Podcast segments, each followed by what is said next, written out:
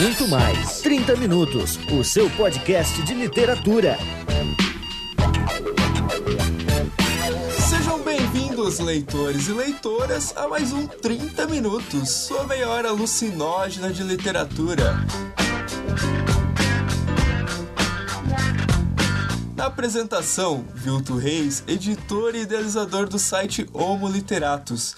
E hoje nós não temos a presença magnânima dele, mas eu quero chamar aqui o editor desse podcast, Beber. E aqui é o Beber, editor e editor do 30 Minutos. Hoje sem a presença de Cecília e Gustavo, as estrelas do nosso podcast, infelizmente. Mas junto comigo, aquele que a estrela nunca para de brilhar, Lucinho, o bibliotecário. Olá, do Cabuloso Cast, eu sou o Lucinho Bibliotecário e hoje tem fã freak de Harry Potter surtando no programa, entendeu?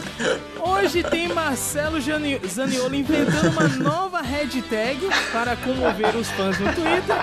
E hoje tem, claro, eu, né, a muleta desse programa, né? Que, claro, não tem Cecília, chama o Luciene. Não tem o Gustavo, chama o Luciene, né? Aí o nosso quarto convidado é uma presença inédita aqui no 30 Minutos, o senhor Marcelo Zaniolo. Imitando o Lucien, né? Do Livrocast, eu sou Marcelo Zaniolo, né? E não tem eles, vai eles mesmo, né? não, eu, eu- deixa eu fazer uma piadinha sem graça, cara, pra começar bem esse episódio. Eu espero que falando de trilogia, acabe nesse episódio e não tenha mais, né? Nossa, cara. A gente não tá ganhando dinheiro com isso, então não vai ser uma trilogia de programas. Já imaginou três episódios falando disso? Assim, antes que você é, feche esse programa, porque a Cecília não tá, o que eu acho que é bem possível de acontecer, eu queria dizer que a Cecília, né? trilha de casamento, por favor, marcha Beber. A Cecília irá casar dentro de alguns dias. Então a gente concedeu, assim, uma pequena licença matrimonial pra ela, né? De alguns casts. Ou seja, a Cecília achou outra pessoa pra bater fora o Gustavo, entendeu? Ah, e- E essa pessoa ainda aceitou casar com ela. Isso aí, isso aí. Hashtag Força César, pra quem já ouviu o podcast. E né, a gente vai ficar aguardo pra volta da Cecília após a lua de mel aí, sei lá em que cidade deste planeta. E também, né, justificando a ausência do Sr. Magnânimo, que por essas horas deve estar negociando algum contrato milionário aí pelas internets da vida. E quem, quem que ele é na internet, Luciano? Tu sempre fala. O Gustavo Magnani é o nosso querido Chiquinho Scarpa da, da- das interwebs. Caraca. entendeu? Ele nesse momento ele está, ele nesse momento na verdade o Gustavo Magnani está na sua banheira, entendeu? Recebendo uma massagem de uma loira de seios fartos com outra morena também de uma de um quadril ava- avantajado, massageando seus pés também. O Gustavo tá, tá muito bem, por isso que ele não pôde gravar, ele tá muito Pra ocupado. Linda, que é a namorada do Gustavo, eu quero dizer que foi o Luciano que falou isso, não fui eu. E pra esposa do Lucien que ouviu, também quero dizer que foi o Lucien que disse isso, né? é isso aí.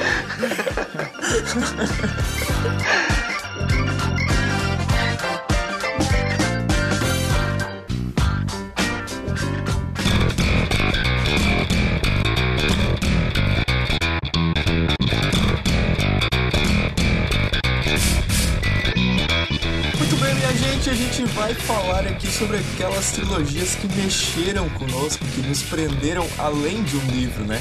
Afinal. Ai, sim, hein? Que desculpa, Ah, tá. muito cedo, né? Eu levei um susto aqui, cara. Meu coração tá batendo muito Falou forte. que mexeu contigo, viu? Desculpa. Viu, tô fazendo discípulo, Meu né? Deus. Fazer o quê? Essa foi uma piada do meu nível, assim, mas beleza. Ah, meu Deus. Ah, tá. Eu. Cara, eu, eu te- eu tenho dois concorrentes fortes nesse programa para piadas ruins, tá? Tá, eu não sei porquê, eu acho que eu um deles, não? Vilto, como sempre, gerando discórdia, tem outros três pessoas no cast, ele falam dois. É, daí é. Eu tô polêmica, começando a né? semear, né, cara, sementinha do mal aí, né, cara? Eu preciso achar quem que é a briga desse cast, já que não tá o Gustavo e Cecília. ai, ai. Mas então a gente vai falar aí do, dessas trilogias que mexeram com a gente, se elas foram adaptadas pro cinema ou não. E não sei se vocês todos aqui do programa sabem, mas essa questão aí de trilogia de livro começou pelo nosso amigo Tolkien, embora não por iniciativa dele. Quando ele entregou o manuscrito do Senhor dos Anéis, né, anos depois de ter escrito o Hobbit e o editor ter pedido para ele escrever mais essas histórias aí dos pés peludos, ele foi lá e entregou um belo de um calhamaço, assim, né? De umas quase mil páginas. Deu editor. Eu imagino o que, que, que um editor olhou pra cara do cara e disse, assim, alguém tem uma hipótese dessa, assim? Ele disse não. Eu acho que eu sei, sim. Ele olhou e disse: Você tá de sacanagem que tu passa 12 anos escrevendo um livro e tu me volta com isso aí. Você ainda quer que eu publique isso? Você tá de sacanagem. O editor de George R. R. Martin já tá acostumado, deve ter falado isso umas cinco vezes. Não, não, ele. não, cara. O editor do Martin, ele diz assim: Cadê o exame cardíaco dessa semana, seu desgraçado? Você não trouxe ainda, entendeu? Puta, Ele reclamou tanto que o Martin parou de escrever, né? Ai, ai. Mas naquela época não existia essa bagaça de trilogia e não é que deu certo a ideia lá do senhor editor, né, que publicou os livros separados e aí surgiu uma coisinha bem bacaninha assim, que nunca acontece no mundo editorial, que é os editores mexerem nos títulos dos textos, né? Porque quem deu os títulos foi o editor, o Retorno do Rei, etc. Então, nesse dia nasceu o conceito de trilogia e o conceito de spoiler, né? Também, também. Toma aí o retorno do rei. Pronto. O último livro vai falar sobre o quê? Chuta, né, Pedro Boss? É que, assim, é que depois do título genial, As Duas Torres, ele precisava dar uma derrapada. Ah, claro, realmente. As duas torres é brilhante. Eu né? também gosto, também A gosto. Sociedade do Anel é um bom título. Ah, claro, por um pornô, óbvio, né? A gente não tinha ido tão longe? É,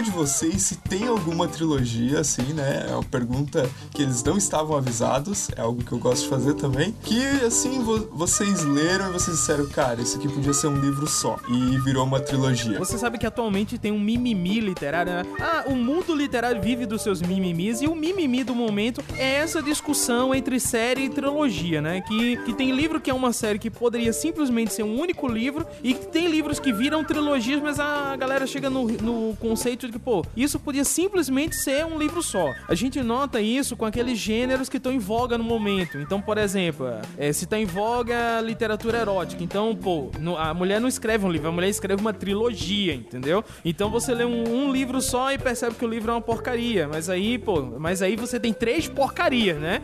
Então a pessoa vai se sentir obrigada a comprar aquelas três porcarias. Mas entendeu? assim como a minha amiga Ceci gosta de citar a Valesca como uma excelente uma excelente pensadora da Contemporânea. contemporânea, eu vou citar outra franqueira que fala uma coisa assim, ó. Teoria da Branca de Neve, pra que ter um se eu posso ter Meu sete, Deus. cara? É, não, eu concordo plenamente. Tanto é que é, eu nunca li, eu nunca consegui continuar a série Harry Potter exatamente por causa disso, porque eu acho que a escrita da Rowling é muito arrastada, entendeu? E eu acho que o editor tinha, como a Rowling se tornou muito famosa, muito rica, eu acho que, sabe, rolou a carteirada, entendeu? Você sabe com quem você tá falando, né? Então eu acho que a galera tinha medo de dizer, ó, tira esse capítulo, corta isso aqui, ó, isso é desnecessário, entendeu? Acho que a galera tinha medo de, de, de editar o livro da Rowling, ou era questão da pressa, né? Tipo, ela escrevia, publicava, escrevia, publicava, a galera nem revisava, entendeu? Mas assim, uma, uma coisa que eu tenho percebido é que apesar do mercado, né, já tá com essa, com essa mania aí há alguns anos, aqui no Brasil os nossos autores ainda são poucos, assim, que conseguem emplacar séries de livros, sabe? É, é praticamente só a galera da fantasia, assim. Mas é aí onde tá, por exemplo, o que eu tenho sentido muito é que os autores nacionais, eles não têm escrito muitas séries, muitas trilogias, até mesmo porque o mercado para autores nacionais, ele é extremamente medroso, ele é extremamente receoso ainda. Porém, você anda notando que os livros de autores nacionais andam se tornando volumosos. Então você tem e assim, quando eu, eu não eu não acompanho muito, mas eu leio as resenhas e muitas vezes é, eu ando lendo críticas assim. O livro caminhou muito bem e teve um momento que ele começou a dar uma decaída e eu comecei a achar muito chato. E isso se torna meio que recorrente, entendeu? E aí você começa a notar isso. Pô, será que não tá na hora da galera chegar para os autores nacionais e, né? Ó, vamos dar uma freada aí, gente, né? Não é, não é assim também. 500 páginas, que tal contar uma boa história com 300, com 200, entendeu? Não precisa ser um livro de mil páginas para ser uma boa história. E tem sabe? aquele papo também de autores novos de não começar com uma trilogia, né? Não tem nome formado ainda, do mercado não aceitar, de leitores não comprarem a ideia, então... É, mas isso, Marcelo, vemos e convenhamos, né? Isso, isso é uma dica básica pra qualquer pessoa que tá começando, né? Não, claro, Amigo, claro, mas- você... Porque tem, tem autor nacional que avacalha, né? O cara nunca publicou nada na vida, aí manda sinopse da trilogia, entendeu? Não escrita? Não, mas eu mencionei isso porque, assim, por exemplo, tem uma série muito grande que eu gosto do, do Rick Riordan, né? Do, do Percy Jackson lá. O primeiro livro que ele lançou, que eu saiba pelo menos, foi o primeiro livro de uma. Como é que fala? Cinco livros, uma série de cinco Bom, se livros. for o Douglas Adams, é trilogia de cinco livros. Então, então, então, é, não, posso até mencionar hoje se for o caso, mas enfim. Então, tipo, o primeiro livro que ele lançou na carreira dele fora do país foi um livro de uma série, sabe? Não foi um volume isolado pra criar um nome, atrair leitores novos. Foi na cara e coragem e deu Mas deixa eu te perguntar, o primeiro livro conta uma história fechada? Ou ele termina em meio à história e foda-se, leia o próximo volume? Não, são, são arcos, né? Deixa um monte de coisa solta que se completa ao longo da. Na verdade, né? São cinco livros que na verdade são dez, né? Então, imagina. E deu tanto certo nos primeiros cinco, viu? Que ele pegou e repetiu a mesma história nos outros cinco e na outra série dele. Sensacional, Rick Rodan, parabéns. Eu queria ser você e ter as suas duas mansões. e sabe qual, e sabe qual é o melhor, cara? É que eu tô lendo. então. Então, na... Mas, por exemplo, eu tenho uma, uma pergunta pra, pra jogar pra mesa. Vê só, eu tenho uma outra pergunta então. E o que que vocês acham, no caso, do de, de livro de, de autor, por exemplo, como o Dan Brown? Que ele, que ele não escreve uma série, mas ele usa o mesmo perfil pra todos os livros, entendeu? Cara, Ou seja, é uma série, no final das contas, entende o que ele tá O fazendo. Dan Brown, o Rick pra adultos, cara, não tem. Porra, eu senti uma ofensa agora. É verdade, cara. é eu, também, verdade. Eu também senti uma ofensa, assim, direto ao Vai ter, Marcelo, tem briga, cara. brincadeira. Mas assim, cara, eu acho. Vai ter mais, Marcelo. Eu acho bacana isso, cara. Eu já acho uma forma diferente de tratar uma trilogia e pra mim é bem, bem, bem legal, assim. Apesar, né, do Dan Brown ter aqueles, aqueles re- repetir a fórmula sempre, assim como o Rick Riordan também e tal, mas eu acho bacana. Eu acho uma outra forma de explorar a mídia trilogia, né, entre aspas aí, e conseguir sucesso. Cara, o, o que que o, o que que o Dan Brown quer? Ele quer fazer um livro com um bom suspense, com personagens que possam ser lidos por qualquer tipo de pessoa. Não, isso é o que de Entendeu? tudo o Dan Brown quer. Ah, será, cara? É, ele, ele quer também. Não, ele ah, quer tá, também. tá, tá. Pera aí, então vamos refazer. O Dan Brown quer ganhar dinheiro. Ah. O editor dele quer isso. E aí eles juntam o útil ao agradável e fazem, cara. Eu, eu respeito, entendeu? Tu, tu pode fazer isso, sabe? Se é isso que tu quer. Não, eu respeito. Tanto é que eu sei disso e comprei o último livro que o cara lançou, E entendeu? o que que tu achou? Eu não li, mas a porcaria do livro tá aqui na minha estante, tá aqui. Qual que é o último livro dele, Inferno? o Inferno, que é o Inferno. Tá, então. é o Inferno, é o Inferno. Não leiam que é o Inferno. Falam das resfriadas aí. Não, mas, mas é sério, cara. É porque assim, ó, falando como leitor, eu não sei vocês, a gente até pode estender a, a discussão sobre esse tema agora. O que vocês acham de trilogia? Vocês gostam? Tem pique pra ler ainda? Como é que tá o, o gosto de vocês aí? Pronto, eu, eu posso estender a pergunta do Marcelo? Vai, Por favor. O que que vocês estão achando? Já que a gente tá falando de trilogia e a gente acabou caminhando pra série, mas, por exemplo, hoje, o que que vocês estão achando de trilogia e série? Porque, por exemplo, saiu aquela série que a, a Intrínseca tá lançando, da Roda do, do- da Roda do Tempo, se eu não me engano. Ah, e a série, cara, tem, são 12 livros. O cara parece que escreveu 10 e os, os, os dois últimos ele tinha deixado tudo pronto, ele morreu e alguém continuou, enfim. Então você pensa, eu queria saber de vocês é, o que que vocês estão achando disso? Trilogia, série, será que ainda tá compensando ler? Porque eu confesso, quando eu vi essa questão, ah, porque a Intrínseca é, colocou que bombou e tal, que tá, vai, não, nós vamos lançar a grande saga de 12, cara, eu nem, mas eu não vou ler esse livro, cara. 12 livros, eu tenho, eu não tenho vida pra isso, entendeu? Tipo, tem muito livro aqui na minha estante, são 12 livros, por favor. Então eu estico a pergunta do Cara, Marcelo. assim, ó, eu li os cinco livros do Martin, do, das Crônicas de Gelo e Fogo. E eu acho que se tivesse 10 eu leria, entendeu? Então, pra mim, fica difícil avaliar. Eu, eu li antes de começar a assistir a série, tá? Não os cinco, eu li, tinha lido dois ou três antes de começar a assistir a série. Mas assim, fica difícil pra mim avaliar porque eu não tive nenhum contato sobre o que, que é a história. É a primeira vez que eu tô ouvindo falar dessa história aí, desse caso da intrínseca. Então eu não sei se, tipo, digamos assim, se prenderia meu interesse. Eu sei que eu tenho lido poucas séries ultimamente. Eu acho que esse ano eu tô numa trilogia que eu tô no segundo livro. Mas assim, fora isso, acho que eu não tinha lido nenhuma, assim. Mas eu acho que, sei lá, eu acho acho que se for um tema que interessa, acho que vale a pena, um sabe? comportamento mirado nos novos leitores, né? Os leitores de fantasia que despontaram tanto no Brasil nos últimos anos. Como é, digamos assim, uma massa consumidora gigantesca e essa massa quer continuar com os mesmos personagens, com as mesmas histórias. Funcionou com Rowling, funcionou depois com Crepúsculo, funcionou com Rick Riordan. É um formatinho que as editoras vão, não vão largar tão cedo. Porque é bom, porque funciona, porque faz livro vender no Brasil.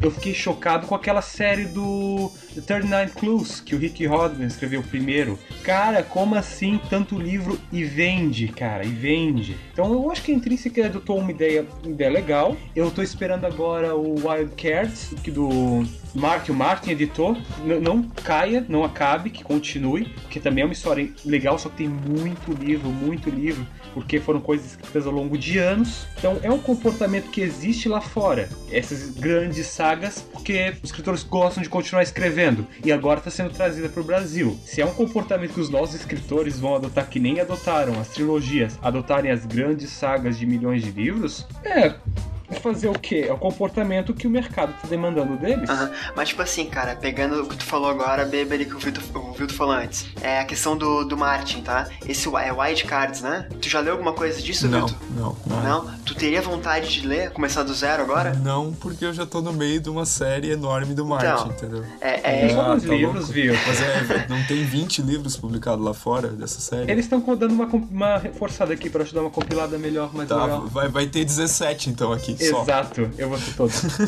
É, não, assim, tipo, é, eu sou muito fiel às, às trilogias e séries que eu acompanho, que no caso agora é só Percy Jackson, né? E, enfim, mas assim, eu tenho, eu tenho preguiça, cara, eu vou ser sincero, preguiça de começar a ler séries muito grandes ou trilogias novas, sabe? Ou me chama atenção, como um tempo atrás eu comecei lá jo- Jogos Vorazes e tal, não acabei ainda, ou, enfim, eu não tenho vontade de começar a ler agora essa outra série do Martin, ou essa que o Lucien mencionou agora de 12 livros aí, sabe? Eu não tenho vontade. E nesse, nesse, nesse segmento, eu acho bacana é, autores como Dan Brown, voltando ao que a gente tava falando antes ali, que eles criam um personagem, eles replicam a história, criam uma espécie de trilogia, né, que tem um, um ambiente parecido, similar na- nos livros, mas que são arcos fechados. Você lê, acaba e se quiser parar ali, beleza. Quer começar por um livro, começar pelo outro, tanto faz, sabe? Eu acho que pra mim é o mais, ah, mais legal, mais chamativo. Mas sabe assim. uma coisa legal que o Beber colocou, que é o seguinte: muitas vezes a gente olha com, com, o, nosso, com o nosso véu, entendeu? Ou seja, com o nosso alcance de leitor atual. O que eu gosto, que é bom pra mim. Exato, e muitas vezes a gente esquece, é, esse foi o ponto que o Beber colocou, que é muito importante a gente ressaltar aqui, que existe uma, uma gama de leitores que começaram com Harry Potter e que são apaixonados por séries de livros e que eles estão sempre à procura do próximo Harry Potter. E que existem pessoas que até hoje ainda re- descobrem de Harry Potter, entendeu? Tipo, tem menino que tá descobrindo Harry Potter agora, então ele tá louco pra novas séries. Por exemplo, eu li o, o Divergent e, e por- eu não sei porque eu falei com sotaque, mas tudo bem, porque eu, Eu falei com não sei. Enfim, eu li o, o- eu li o Divergente e assim, quando eu terminei de ler o livro, eu disse pra mim, não preciso dos outros dois. Tô feliz, li o primeiro, acompanho o resto no cinema. Eu li o primeiro Crepúsculo, é, li o primeiro Crepúsculo, a mesma coisa, entendeu? OK, pronto, li o primeiro, beleza, acompanho o resto através dos filmes. Eu não preciso dos livros mais. É isso, é isso que eu fico pensando, mas esse é, um- é a minha visão. Existe uma galera que, sabe, tipo assim, existem pessoas que você conversa, você diz assim, ah, o menino, a, a, a Domênica, que participa lá do, do Cabuloso Cast, ela comentou isso, que ela apresentou a, a- o Divergente pra uma, uma, uma colega dela, e a menina, pô, a menina devorou os livros, os três livros em uma semana. Eu demorei uma semana pra ler o primeiro só. Então, ou seja, existe um, existem públicos diferentes, existem necessidades diferentes para esses públicos diferentes, entendeu? Como o Marcelo disse, eu, quando eu vejo, ah, é uma série de. É uma trilogia, é uma série de cinco. se- Cara, eu acabei de ler o Como Treinar o Seu Dragão. Cara, é é uma série de 11 livros. Eu. Não, eu não vou ler 11 livros, cara. Me desculpa, entendeu? Não, eu li o primeiro, eu estou feliz. Mas claro, Feliz, tem feliz, gente feliz. que lê e é um mercado, um nicho super Exato, valorizado. exato, exato. Isso sem Eu dúvida. tenho uma outra pergunta que eu tô fervendo aqui pra jogar na roda. Será que esse comportamento de número de livros não vai de encontro com o nosso comportamento colecionador? Aquela necessidade de ter uma coleção completa, de não ler um livro, ler um livro de coleção, de não ter um Harry Potter na tua prateleira, todos os E sete? eu digo até mais, vai pra aquele quesito de tu fazer parte de um grupo, sabe? Por exemplo, cara, hoje em dia, hoje, essa semana ainda, estão falando aquela Copa de Quadribol. Eu nunca li Harry Potter, eu tenho uma coleção em casa não li ainda. Eu tô por fora, eu me sinto excluído, sabe? Então tem a, além da questão de colecionador. Marcelo, não, hashtag excluído, entendeu? não eu, eu queria, eu queria ter. Desculpa, Marcelo, o nosso clubinho aqui é só Harry Potter. Mas eu queria ter esse sentimento de nostalgia, que eu não tenho, infelizmente. Mas eu, eu me sinto excluído de um grupo que, que de repente, é, isso influencia a compra, sabe? Não só ter o livro, mas conhecer a história e poder falar, e sabe? É, mas eu acho que tem Então- outro ponto aí que entra novamente em outro contexto. Por exemplo, o- existem grupos de adolescentes que é, ainda estão morando com os pais e tal, e portanto querem ter os livros, querem ter as séries de 500 livros, porque vão achar lindos e tal. Mas quando você. Aí a gente joga um outro contexto. Aí você é casado, aí você tem. Você mora num apartamento que, cara, na verdade é um apertamento, entendeu? Então você sabe que você não pode ter aquela série de 40, ou, ou melhor, você não pode comprar 22 séries, cada uma com 20 livros, porque você não tem espaço no seu apartamento. Então você tem, é, como o Marcelo disse, você tem as suas séries favoritas. É como o Viltor disse, pô, eu tô acompanhando Guerra dos Tronos, então todo livro que o Martin lançar eu vou comprar. É uma coisa. Você nota que existe uma pré-seleção, entendeu? Diferente desse novo público, desses novos leitores que querem comprar os cinco livros, os sete livros de Harry Potter, querem ter os, a trilogia dos Jogos Vorazes, querem ter os três livros do Divergente, querem colecionar, sabe? E aí vai, entendeu? É que assim, pra esse leitor, não é só os livros, né, cara? Tipo, o cara que gosta de Harry Potter, ele quer o bonequinho, é a varinha, ele, ele quer tudo, ele quer tudo. Claro, E- claro. Existe, existe Quer viajar toda e uma conhecer. indústria redor disso, né, cara? E que funciona. E eu tô alimentando ela, cara. Tô alimentando com força, fé e orgulho. Qualquer coisa que a Rose coloca no Facebook, compartilhando. Mas assim, cara, eu acho, eu acho que a gente pode pegar também, eu não sou psicólogo, enfim, sociólogo, mas. Você é podcaster, É. Marcelo, tu pode fazer o que Eu sou. quiser aqui. Não, então vamos lá, então eu posso falar. Mas a questão é que assim, quando tu é mais novo, cara, tu quer ter tudo. Então, o- a- ter uma série, ter 10 livros, 20 livros, não é um impedimento pra eu comprar e ler, sabe? Nós aqui gravando somos adultos, já estamos mais maduros, temos essa questão de escolha, Exato, temos tempo cara, corrido. A exato. gente, ah, eu, eu vou ler ou essa série ou aquela. Então, de repente, o, o segmento de séries e, e- e trilogias, né, que é o tema do cast de hoje,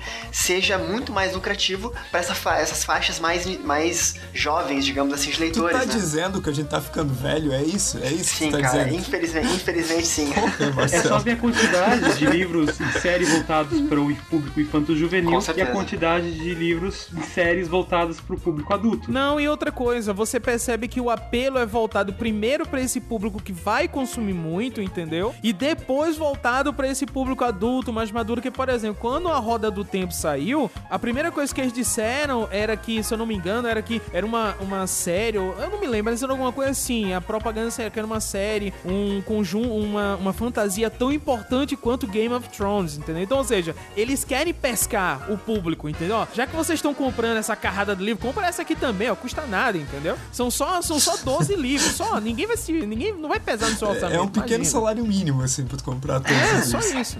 Cara, profissional de marketing é tudo FDP. É verdade, né, Marcelo? Mas entenda eles, cara. O cara vai ficando mais velho, ele começa a ter um filtro maior e não vai comprar mais. Então quem eles têm que mirar? Tão certo eles, Claro, cara. claro, é público-alvo, cara. Isso aí é planejamento. Não, não, não, tô certo isso então, cara.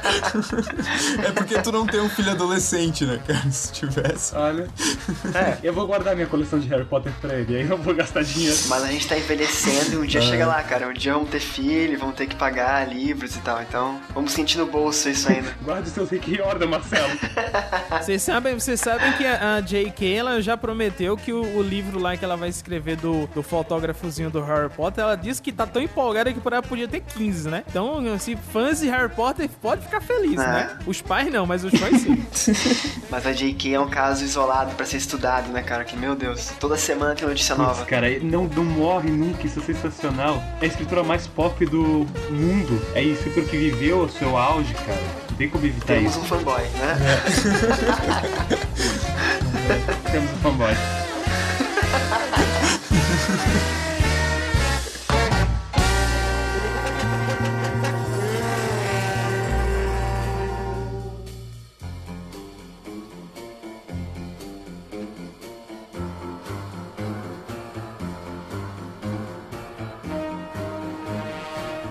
Chega de falar de o que é uma trilogia, pra que serve. Vilto Reis, qual é a tua trilogia favorita de livros?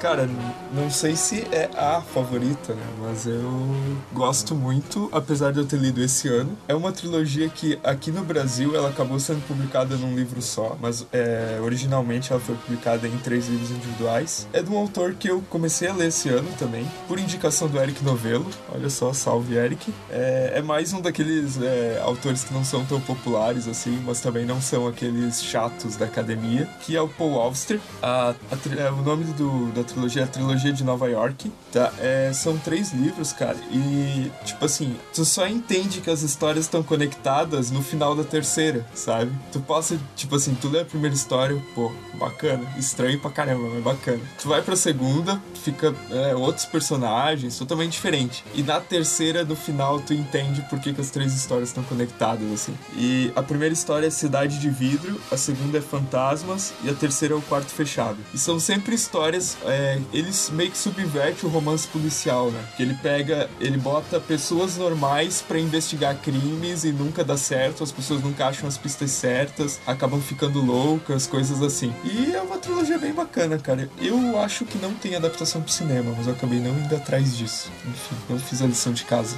No Brasil o título é A Trilogia de Nova York. Só isso o título. É, é uma capa bem maluca da Companhia das Letras. Parece aquelas revistas Pulp Fictions que tinha bem antigamente, assim, aquelas revistas Pulp, sabe? Tinha, tinha umas capas bem malucas. Eu, eu vou botar uma imagem da capa no post porque eu acho que é bem bacana, assim. Cara, eu tô vendo aqui e eu tô aqui para dar minha opinião, né? A trilogia assim é que mais me agrada, cara. Então, eu não conhecia esse, esse autor e nem essa trilogia. Já valeu ter vindo. Cara, é bem maluquice, assim. É bem maluquice, mas vale a pena, assim. Bom, o Eric Novello gosta, então isso é um atestado bom, assim, já que a minha opinião não vale muito. O assim. último livro que eu li por tua causa, Vilto, foi o On The Road. Então, vale sim, cara, Marcelo, vale sim. É por isso que eu convidei o Marcelo, cara. Eu tinha combinado isso antes, mas...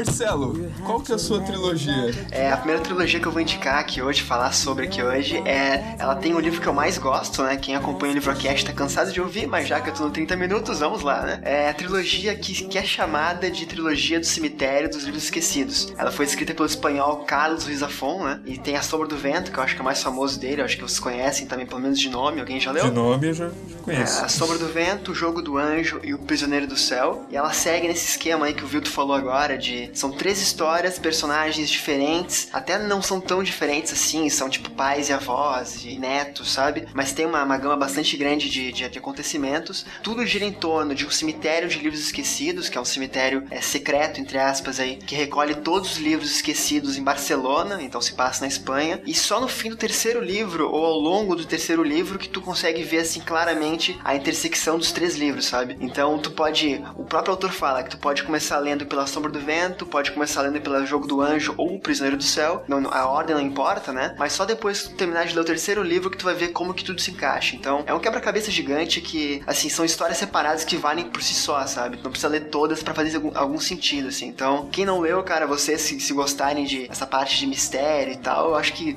é um prato cheio e pelo menos dê uma olhada em A Sombra do Vento, que é o mais legal dos três. Mas assim, Marcelo, é uma dúvida que eu, eu sempre ou- ouço falar no Zafon e eu não sei qual, qual tipo de história que ele escreve, assim. É, é mais fantasia, é mais um realismo fantástico, ou é mistério mesmo, como tu disse? Cara, como é que eu posso te falar? É que essa pergunta é meio complicada de dizer sem dar um spoiler gigante, assim. Mas ele, ele tem uma aura muito misteriosa, assim, sabe? Tipo, é, imagina, assim, uma Barcelona, assim, uma cidade 5 da manhã com uma névoa na cidade, assim, sabe? Esse é o clima do livro dele, assim. Mas apesar disso, pra mim, é um livro... É um, é um- é um romance até, de certo modo, realista, assim. Não sei como definir sem dar spoiler, cara, porque é complicado. Mas é, é bem bacana, cara. Eu sou apaixonado por ele. Tá, né?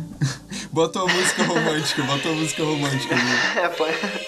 E assim, não tem filme e é uma trilogia que eu torço pra não ir parar no cinema, cara. Eu gosto tanto dela que eu quero que ela fique em livro, assim. É Então, aquele amor que tem. A trilogia é minha, ninguém mexe.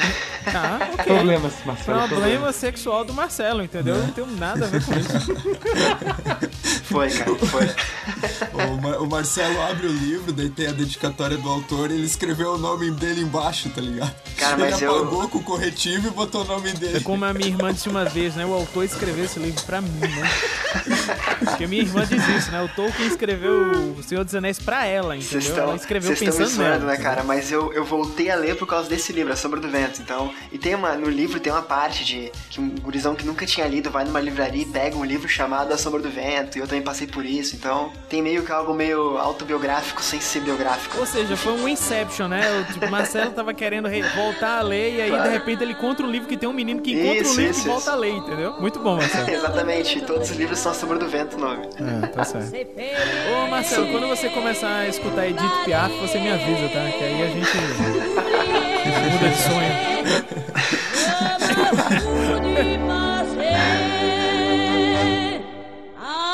Avec mes souvenirs.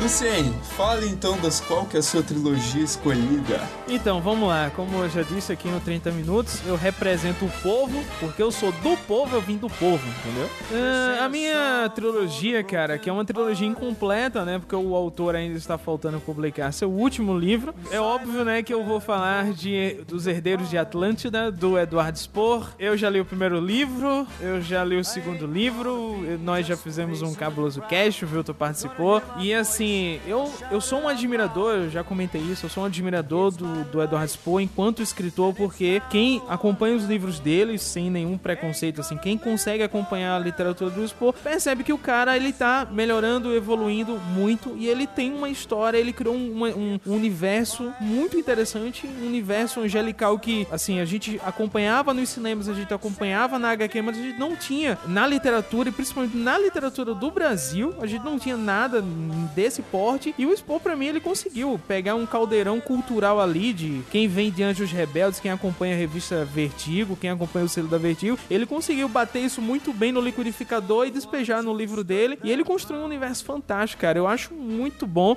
e eu já disse isso, que é, o Spohr, ele não publicou, mas eu já comprei na pré-venda o livro dele, entendeu? O último livro, já, já tá comprado já. Não, eu, eu também tô acompanhando a série de livros, já li os dois livros, também já tinha lido a Batalha. Eu queria fazer um comentário, cara, a respeito do, do- desse segundo livro da nova trilogia, ou da primeira trilogia, né, já que o primeiro era uma saga fechada. Ele tem um estilo, cara, que ele tá pegando, assim, do... que é do jornalismo literário dos Estados Unidos, que é muito bacana, cara. Quem, quem for pegar o livro, tipo, Na Natureza Selvagem, do John Krakauer, é, A Sangue Frio, do Capori, o estilo de escrita, ele, é, ele tá, ele tá, assim, né, na minha opinião, né, ele tá sendo influenciado por eles, mas ele tá usando esse estilo pra contar uma história fantástica, sabe? Uma história de fantasia. Então isso eu achei muito bacana, eu achei muito bacana esse mix, assim, que ele fez. Agora, peraí, o Vilton foi muito monóculo, né? Como é o nome do último autor, Vilton? Capore.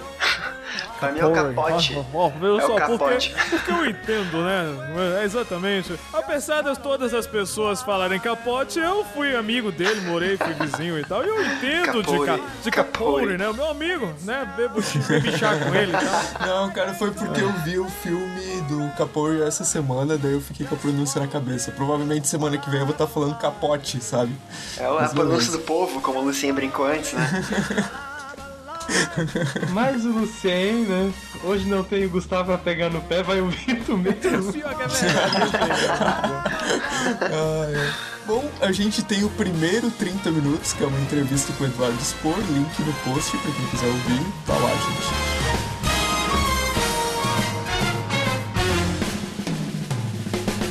It's my life.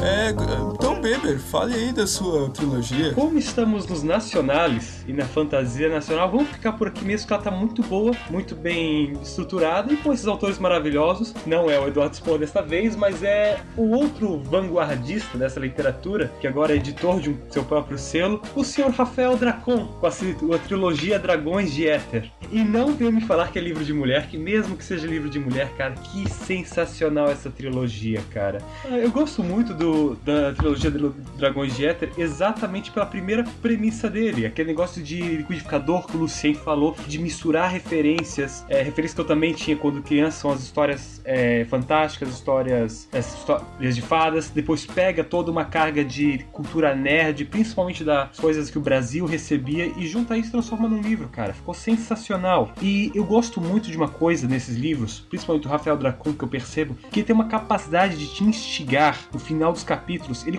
construiu tão bem os fins de capítulos desse livro, foi tão bem planejado. É claro, ele estreou realmente com Dragões de Éter, então ele tinha que mostrar serviço, mostrar qual era a capacidade dele. E ele conseguiu mostrar isso realmente instigando no fim de cada capítulo, colocando uma coisa a mais, despertando algo, revertendo os papéis. Outra coisa interessante que eu gostei do livro dele foi como ele criou reviravoltas nos livros. Tanto no final do primeiro livro, quem leu vai entender por que ele pega toda aquela estruturazinha bonitinha que ele tinha criado, já tinha entregado, olha só que legal essa historinha e bah, deixa eu matar umas pessoas aqui, porque George R. R. Martin é feelings baixou em mim. Então, ele me entregou essa, essa matança legal também no fim do primeiro livro dele, que eu gostei. Mostrou que ele tem maturidade para é, controlar realmente a vida toda dos personagens dele. E assim, o que me pegou nessa trilogia realmente foi essas referências, essa capacidade de referenciar tanto um jogo de videogame quanto conseguir referenciar é, histórias é, infantis na estrutura dele. Quando eu peguei finalmente o mapa, que na edição primeira e segunda edição que eu li não, acho que não tinha o mapa, aí né, quando eu fui ler o terceiro livro, aí veio uma edição com o mapa e eu vi realmente os outros reinos e como eu, cada reino realmente fazia uma referência a alguma coisa, eu achei sensacional. E uma outra coisa, talvez para mim funcionou muito bem Dragões de Éter, é que muitas das referências dele são de outras histórias fantásticas, outras trilogias, sagas fantásticas internacionais. E como eu tenho todas elas, lendo isso em outro livro para mim foi um deleite. Foi uma identificação com o escritor. Ele gosta do que eu gosto, ele está escrevendo um livro de fantasia, para mim é o melhor que é. Não, é, alguém, alguém tem dúvida que nós temos um, uma, um fã de Harry Potter, né? Um fã, Harry Potter freak, e a gente tem um Dracon freak aqui também, entendeu? mas, mas eu gostaria de falar uma coisa sobre o, o Dracon, que assim, eu tenho essa, essa trilogia do, dos Dragões de Éter, eu tenho a, a, eu tive a oportunidade, né, de ter, a, eu tenho a minha trilogia autografada pelo Dracon, e assim, eu nunca, eu nunca li exatamente, eu não li ainda por, por causa daquele preconceito que eu comentei no começo, ou seja, pô, caramba, vou ler três livros e tal, são três livros volumosos, enfim. Mas uma coisa que o Bemer colocou que é legal, que assim, é, e o que também faz referência ao que eu falei do expor, que é o seguinte, uh, eu dou minha cara a tapa nesse momento para dizer isso, que é, ok, você pode não gostar do expor, ok, você pode não gostar do Dracon, mas, pô, vê só, o cara é um autor nacional, como primeira obra dele, o cara publica uma trilogia, ou seja, ele foi contra tudo que a gente disse lá no começo, né? O Dracon é um, é um, é um ponto fora da curva. E mesmo assim, inerente às polêmicas,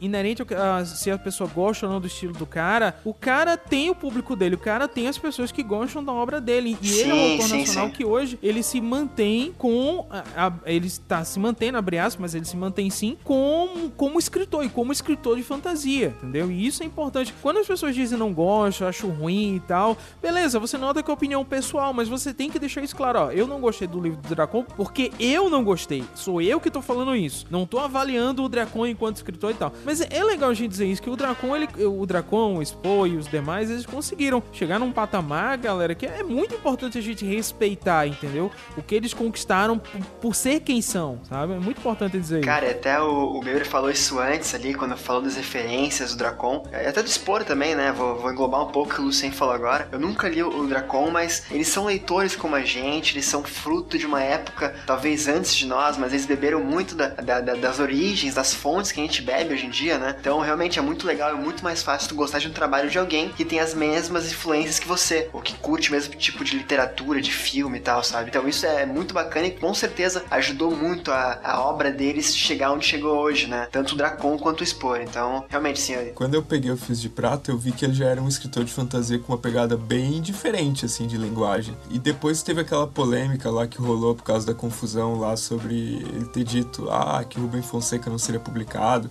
que na verdade foi um erro lá do repórter e tal, que pegou uma frase isolada. E, e ele disse depois que leu muito Rubem Fonseca, assim. Então, a minha opinião, cara, é que ele tem muita também leitura, além das, das referências da cultura pop, que ele faz muito bem, ele tem muita leitura de literatura brasileira, porque ele tem bastante linguagem, cara. Sabe? Tem muito escritor que tem pouca linguagem, porque lê só livro traduzido e etc. Eu notei assim isso no eu achei bacana, sabe?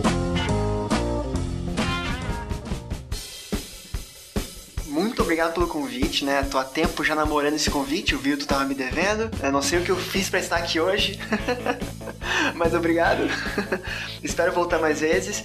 E, né, pra quem não, não me conhece, eu sou lá do Livrocast, como falaram, podcast de livros também, quinzenal, sempre falando de uma obra específica por episódio. E estão convidados a aparecer por Eu lá. acho que todo mundo já me conhece. É, eu sou o Luciano Bibliotecário, lá do Cabuloso Cast, podcast de literatura. Eu sou lá também, eu sou administrador do site Leitor Cabuloso. Conteúdo literário toda semana, podcast todos os sábados. E toda vez que né, o- a, a Cecília ou o Gustavo estiverem debilitados, chama a muleta aqui que eu vou, eu venho, tá? Nossa, como se ele nunca tivesse participado de um programa junto com os É dois. verdade. Né? Detalhe, detalhe. É E é isso. isso aí, gente. Até semana que vem, quando eu espero que pelo menos o Gustavo esteja aqui com a gente.